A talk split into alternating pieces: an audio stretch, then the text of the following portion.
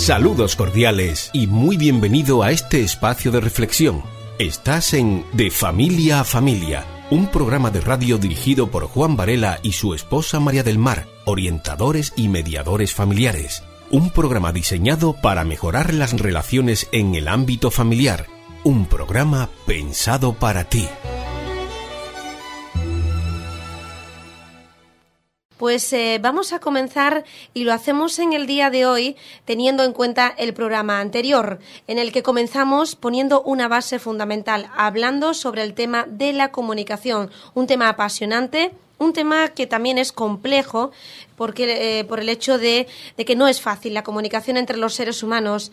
Y hablamos, pues, en primer lugar, eh, pusimos, como les digo, una base diciendo, pues, lo que sí es comunicación, lo que no es comunicación que la comunicación no solamente se limita al lenguaje hablado, sino también hay comunicación no verbal y comunicación física, ambas son bastante importantes, y así entramos de lleno en los niveles de la comunicación, teniendo en cuenta que hay un gran nivel de comunicación cuando hablamos de la comunicación transparente, y es ahí donde eh, debe estar el fundamento o parte del fundamento y de la base de una pareja, de un matrimonio, y que todo esto conlleva un enorme esfuerzo.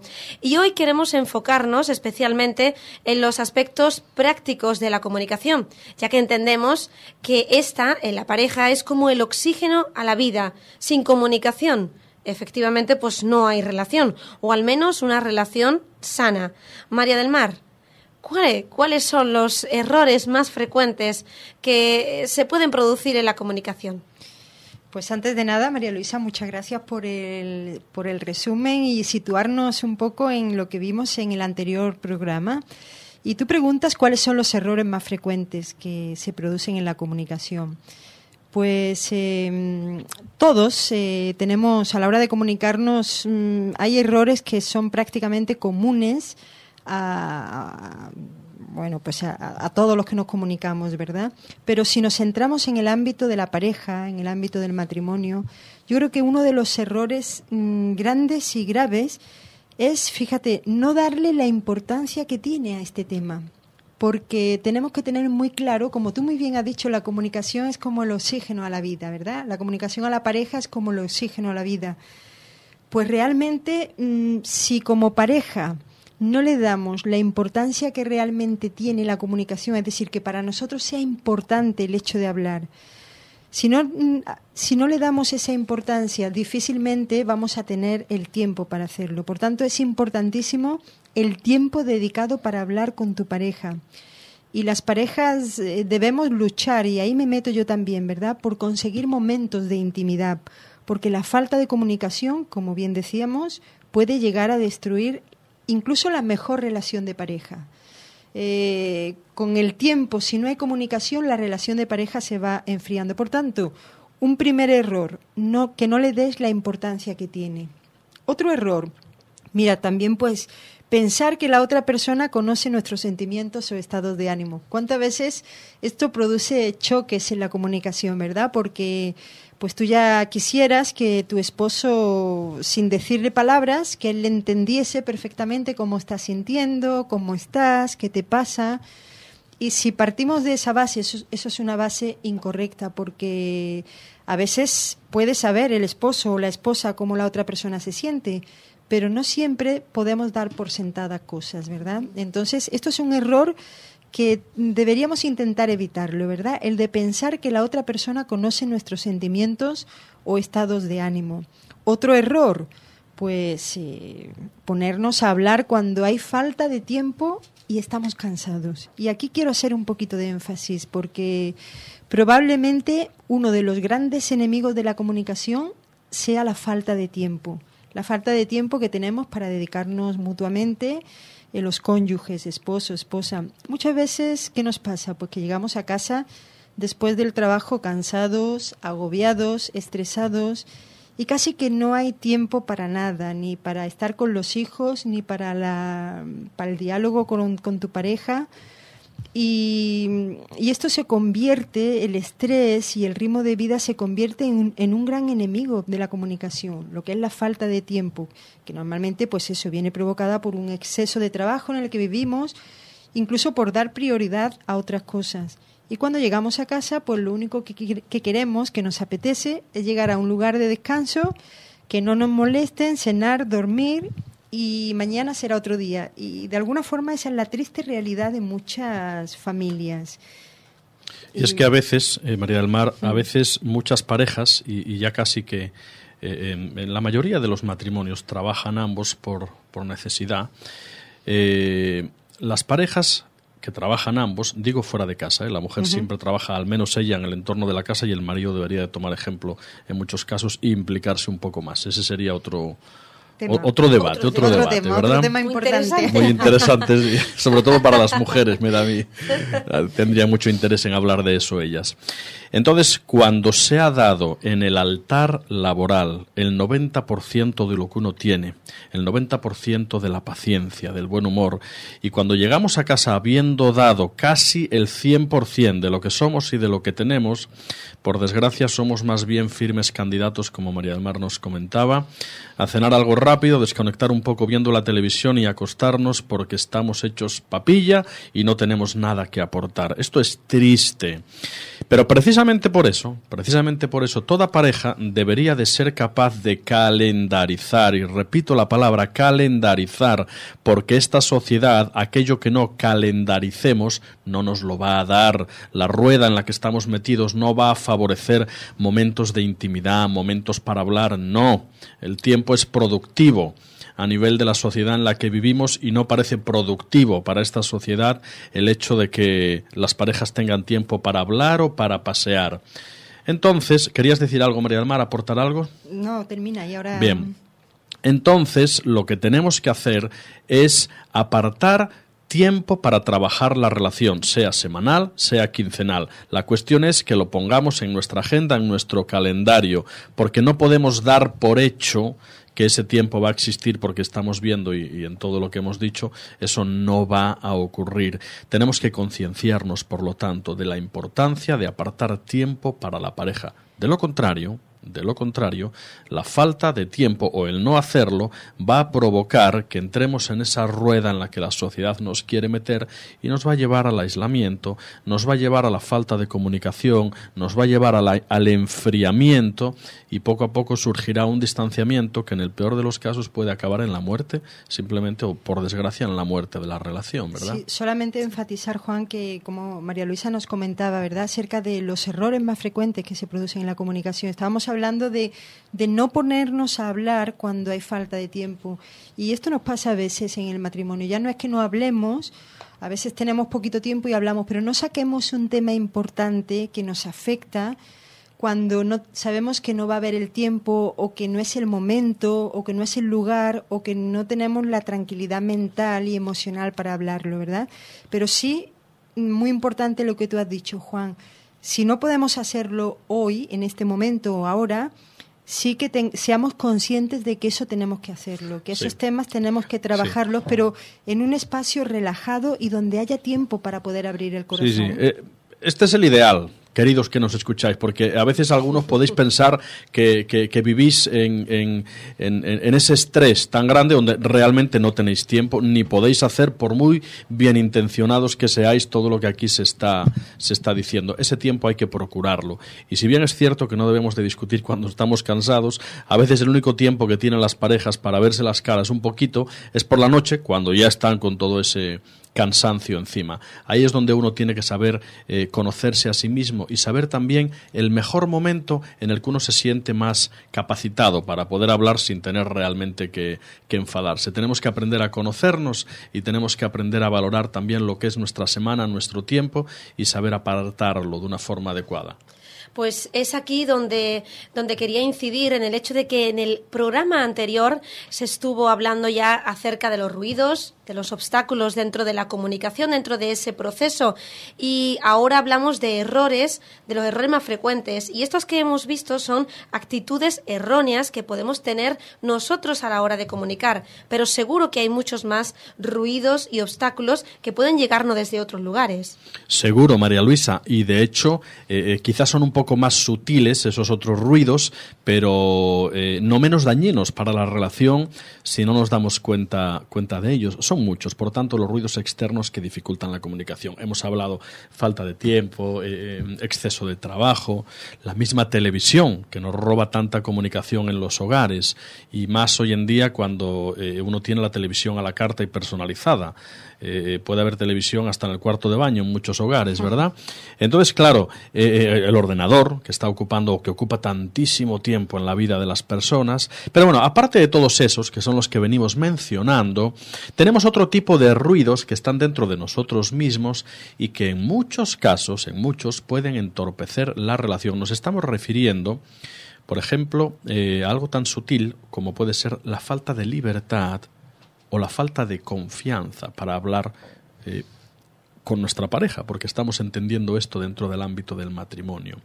Puede haber en muchas eh, parejas pautas de conducta aprendidas, aprendidas en nuestra propia familia origen. No podemos olvidar que somos producto del pasado, pero la frase continúa, y ya la hemos repetido aquí, pero no somos prisioneros del pasado. Podemos cambiar. Pero es cierto que aquello que hemos vivido tendemos a reproducirlo, sea bueno o malo, y aquello que no hemos vivido tendemos o tenemos tendencia a no saber reproducirlo. Muchas parejas, eh, eh, puede ocurrir que en el caso del hombre o de la mujer, no hayan recibido o no hayan vivido en, sus pautas de normalidad con la familia origen eh, comunicación o confianza. Y lo que no has recibido no lo puedes dar. Y puede ser que a él o a ella le cueste la vida misma abrirse porque no tiene esa confianza. Para ella hablar de, de la comunicación a un nivel o para él hablar de la comunicación a un nivel profundo es algo que nunca ha hecho y le cuesta, tiene miedo, tiene miedo a la crítica, son como, como cerrojos que están ahí en nuestro corazón porque eh, cualquier pequeño reproche eh, eh, cierran a esa persona, porque hay una vulnerabilidad muy, muy grande por la falta de costumbre a la hora de, de, de hablar confiadamente, ¿no? También otro ruido que puede ocurrir mucho en las parejas es el, bueno pues el de querer imponer nuestro criterio, ¿no? Es decir, eh, creer que nuestro punto de vista es el mejor, es el más adecuado, que nuestra pareja está equivocada, que ella no sabe, incluso podemos llegar a aplastar la personalidad del otro y anular completamente todo lo que pueda ser su capacidad de comunicar o de expresar, no tener en cuenta a la otra persona, lo que son y lo que pueden ser sus sentimientos. Por desgracia, este es un ruido también muy común. Otro ruido, evidentemente, no hablar lo suficiente. Aquí ya hemos mencionado en el anterior programa en el que trabajábamos el mismo tema, cómo los hombres tenemos eh, un déficit muy grande a la hora de hablar y de comunicar, por muchos motivos, pero la queja del 95% de las mujeres, y que me corrijan las radio oyentes si estoy equivocado, la queja del 95% es que sus maridos no hablan, no expresan, no comunican. Mm. Y es que aparte, como ya hemos dicho, y no nos cansaremos de repetir, aparte de que la mujer tiene una necesidad y un tanque emocional mucho mayor que el del hombre, a nosotros nos cuesta más hablar, nos cuesta más expresar por conductas aprendidas, por lo que nos han dicho y por nuestra propia idiosincrasia como hombres, donde realmente no, no tenemos tanta necesidad de comunicar para sentirnos bien.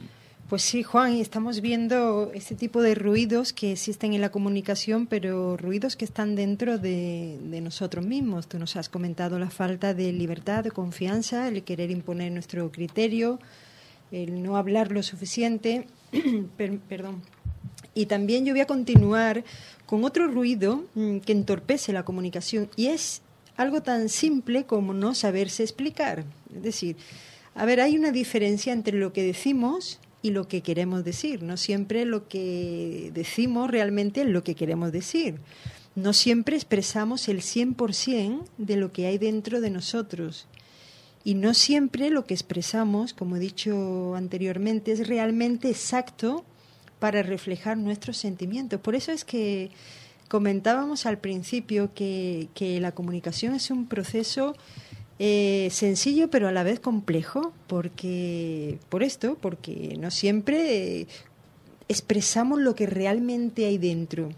Y a cuánta confusión y a cuántos malentendidos de pareja y en el matrimonio nos lleva a este punto, el no saber expresar realmente lo que sentimos, porque dices una cosa, pero a lo mejor estás queriendo decir otra y tu cónyuge, tu, tu marido, tu esposa entiende otra cosa diferente. Por eso es que es un proceso complejo y creo que era en el programa anterior que decíamos y definíamos la comunicación como hablar de tal forma que la otra persona te entienda. No, pero si yo no quise decir eso. exactamente, exactamente. Y esos son los muchos ruidos que si no hay madurez y no somos conscientes que es un proceso complejo, pues nos pueden llevar al distanciamiento y a, incluso a un, a un serio conflicto. Por tanto, reconocemos que el lenguaje es limitado y por eso debemos saber usarlo con, con propiedad. Debemos de hacer un esfuerzo para explicarnos con claridad. Y si a lo mejor tú no te has sabido explicar bien y tu esposo o esposa ha entendido otra cosa, pues dice, para, para, vamos a ver, yo no he querido decir eso y aclarar las cosas. Pero estamos hablando que estos son ruidos que están dentro de nosotros y que afectan a la comunicación. Y por último, aunque podríamos seguir hablando de muchísimos más, más ruidos, otro ruido que tiene que ver con nosotros mismos y que afecta a la comunicación es no ser capaces de controlar los sentimientos. Los sentimientos nos pueden jugar muy malas pasadas, especialmente cuando estamos en el ámbito de la, de la pareja. ¿Por qué? Bueno, porque parece que fuera somos capaces de controlar más, pero dentro de casa mm, ya nos relajamos, ya nos quitamos cualquier tipo de traje y estamos en casa, nos ponemos el pijama y como que a veces nos es más difícil el control de nuestros sentimientos. Muy importante trabajar el dominio propio. El no dar rienda suelta al enfado, a, la ira, a echar a veces la, culpa al otro. Eh, a veces eh, pues es más fácil la discusión dentro de casa, porque fuera, como estamos diciendo, controlamos más. Mm, el silencio, tengamos cuidado con eso. Muchas veces es un arma que usamos en, la relación de, pareja y, te comunicas con a lo mejor con todos los miembros de la familia y con tu cónyuge no, no te comunicas. También las lágrimas o actitudes que, puedan ser de desprecio hacia la otra persona, todo esto son, tiene que ver con no tener un control de nuestros propios sentimientos. Y es importante, es importante que cada uno de nosotros nos conozcamos y tengamos la madurez simplemente de reconocer nuestros propios errores y nuestras propias limitaciones, ya que éstas, querámoslo o no, van a afectar y de alguna forma se pueden convertir en fuertes ruidos en la comunicación con, nuestra pareja. Pues eh, vaya qué tema este el de la comunicación, tan fácil pero complejo a la vez porque somos seres seres humanos limitados a nuestros mm. propios sentimientos, emociones y estas son cambiantes y esto pues afecta a la comunicación. Son muchas las veces que vamos con la intención de tener una buena charla con nuestro con nuestra pareja, con nuestro esposo, nuestra esposa, pero ocurre algo y de pronto, por una simple tontería, se rompe ese ambiente y esa posibilidad de pasar un buen tiempo hablando. ¿Por qué la pareja es tan susceptible a estas pequeñas cositas que pueden llegar a cortar totalmente la comunicación? ¿Y qué es lo que puede llegar a cortar esa comunicación aun cuando hay el deseo de querer comunicarse? Sí, porque muchas parejas tienen el deseo de querer comunicarse y mentalmente dicen cuando llega a casa voy a decirle a mi esposa, a mi marido esto, vamos a hablar y a veces llegan a casa y surge la discusión por cualquier tontería y ya empiezan los problemas. Muchas parejas, por desgracia, no son conscientes de que están en el mismo barco, sacan los guantes de boxeo, se hieren unos a otros, y eso es algo que, que no debería de ocurrir. ¿Por qué las parejas somos tan susceptibles a esas pequeñas cosas? Está por ahí el dicho de que donde hay confianza da asco. Es un dicho que a mí no me gusta, pero que por desgracia refleja un poco la realidad que se vive en muchos matrimonios. María del Mar nos mencionaba una pinceladita acerca de esto. Tiene que ver con el hecho de que cuando estamos en el hogar, eh, nos relajamos en cuanto a lo que son nuestra fachada que ya no hay que mantener, en cuanto a lo que es eh, eh, estar en un sitio donde nos sentimos en total libertad. Y como nos sentimos en total libertad y en total confianza, a veces es más fácil discutir con nuestra pareja. Y muchos se pueden preguntar ¿cómo es posible que yo hablo con, con mi vecina durante media hora y no discuto y al hablar contigo me pongo a discutir? Claro, porque tu vecina no es tu pareja. Y con tu pareja compartes absolutamente todo. Y importa lo que te diga. Y ahí es donde vienen realmente muchos de los problemas en la pareja. Dicen que en realidad la comunicación es al matrimonio como el oxígeno a la vida. Sin comunicación realmente no tenemos relación y eh, tenemos que aprender a trabajar esas pequeñas cositas en el hogar y a ser capaces de estar por encima de ellas.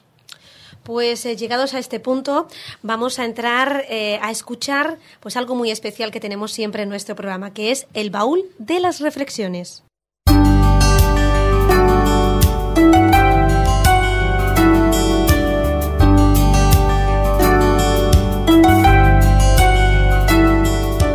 Hace años, en la época de nuestros abuelos, las necesidades familiares eran muy básicas no había tiempo para otra cosa que no fuera la preocupación diaria de trabajar de sol a sol para poder comer y tener cobijo. Se trataba de un asunto de mera supervivencia. Años más tarde, el progreso y la incipiente cultura del bienestar dejaron a nuestros padres más tiempo libre y un tímido avance en su calidad de vida, lo cual les permitió ampliar un poco las relaciones personales y empezar a fomentar valores de convivencia. Entonces, el enfoque social era claramente familiar. Hoy en día, la aceleración de vértigo que hemos vivido en materia de tecnología y confort, unido a la desvalorización social del matrimonio, provocan que los valores sean de competencia y el enfoque social sea laboral. La paradoja en la era de las comunicaciones es que no seamos capaces de entendernos con nuestra pareja debido principalmente a la falta de comunicación. Aprendamos de la historia y sin renunciar a todo lo bueno que el progreso nos brinda, recuperemos los valores familiares de siempre, la amistad, el tiempo juntos, los juegos, comunicar y compartir desde el corazón.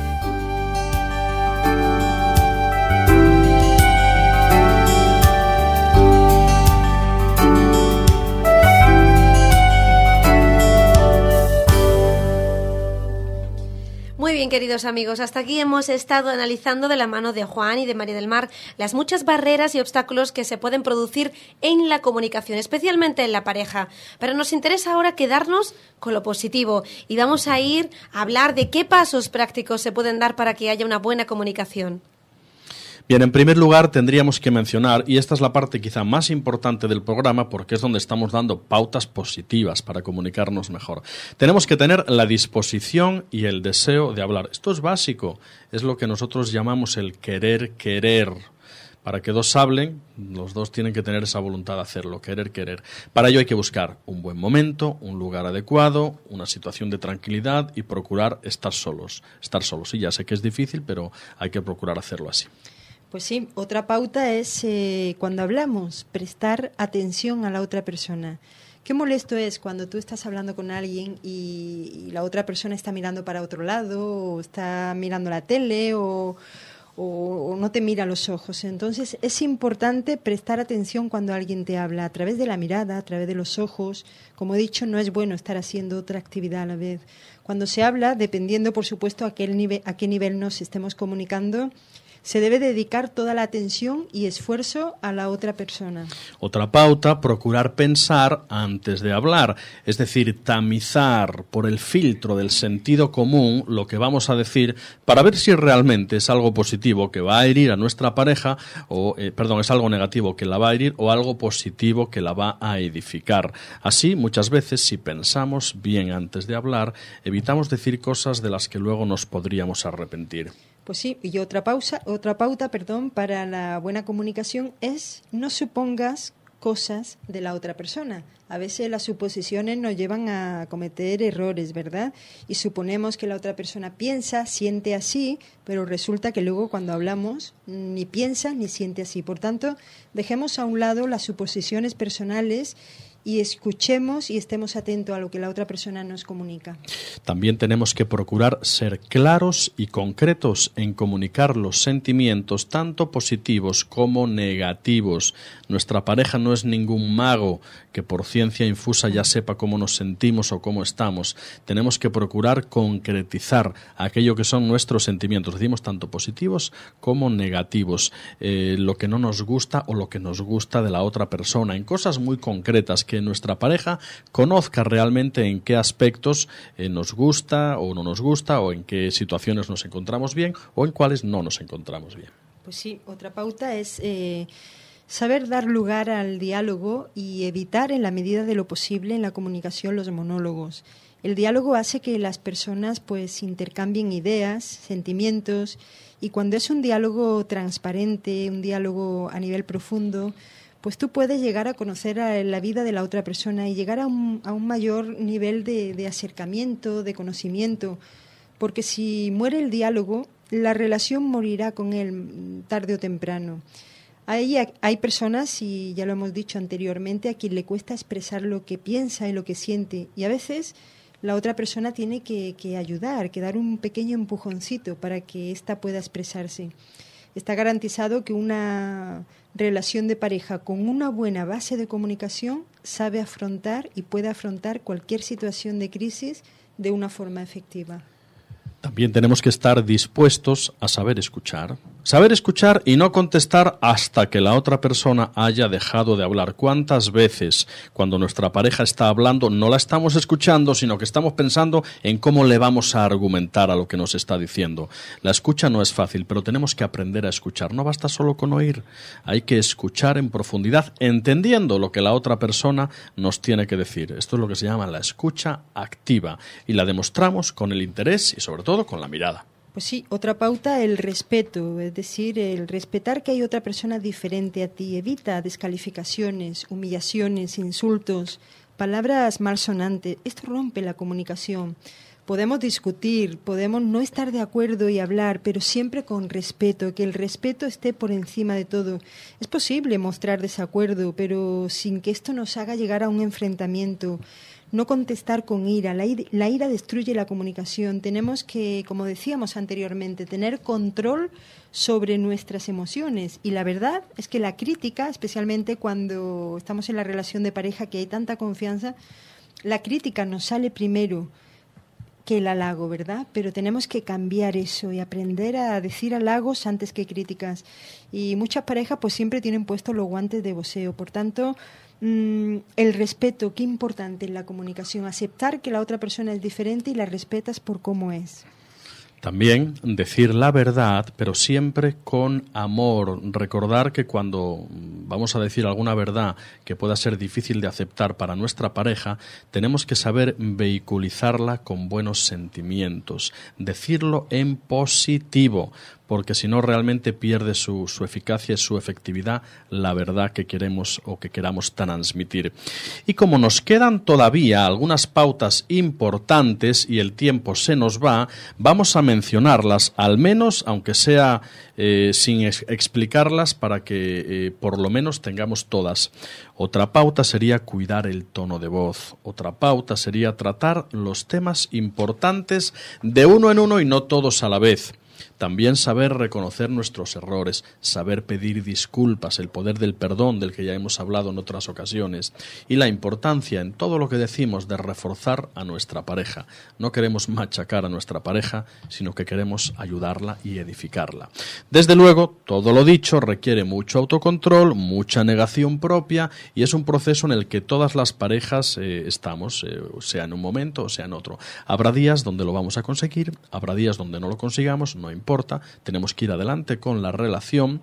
Y es muy importantísimo que la pareja tenga en cuenta como meta que tiene que tener una comunicación abierta y transparente y que esto debe de ser prioritario, ya que la buena comunicación, amigos, es lo que facilita la relación muy especialmente en los momentos difíciles www.sembrandofuturo.org y www.defamiliafamilia.es. Aquí pueden obtener más información acerca de este y de otros muchos temas. También hay un teléfono donde pueden contactar con nosotros de forma personal. 667 447-787. Efectivamente, hay ruidos que interfieren en la comunicación, ruidos externos o errores de nosotros mismos, pero nos quedamos sobre todo con esos pasos prácticos que nos han dado y nos han explicado Juan Varela y María del Mar Molina. Hasta la próxima edición de su programa de Familia a Familia.